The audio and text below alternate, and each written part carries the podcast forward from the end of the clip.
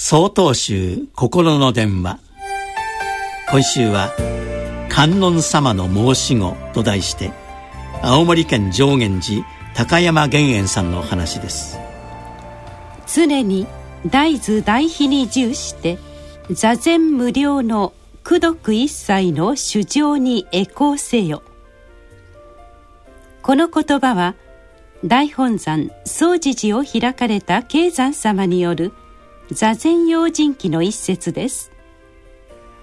このお示しには慶山様が幼い頃から母に育まれた人々を思う慈悲の心が根底にあります。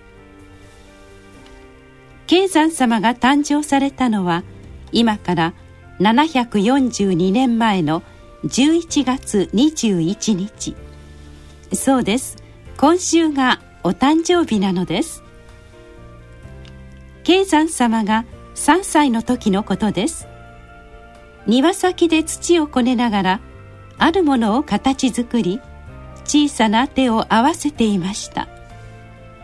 これを見た母は驚き我が子のそばに駆け寄ったのです。なんとそのあるものとは土で作った観音菩薩のお姿でした。私も手を合わせましょう。あなたはやはり観音様の申し子かもしれませんね。母は微笑んで何かを思い出すかのように語り始めました。あなたを授かる前のことです。私は今日の清水のお寺にお参りをした帰り道。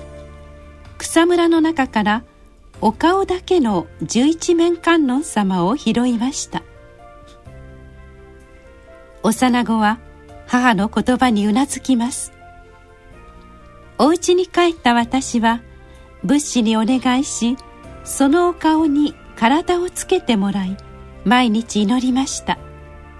元気な巫女が授かるようにと。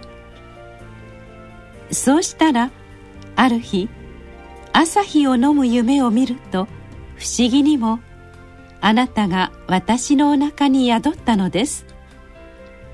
きっとあなたは観音様のお慈悲によって生まれてきたのでしょう。母は我が子を胸に抱きそしてこう言われました。だからあなたは観音様のように慈しみの心を持って世のため人のために尽くす立派な人になってくださいね。この母の願いはまさに幼き慶山様の心に深く刻まれました。慶山様のご誕生をお祝いするとともに私たち一人一人人々を思う慈悲の心を育んでまいりましょう。なお11月23日よりお話が変わります。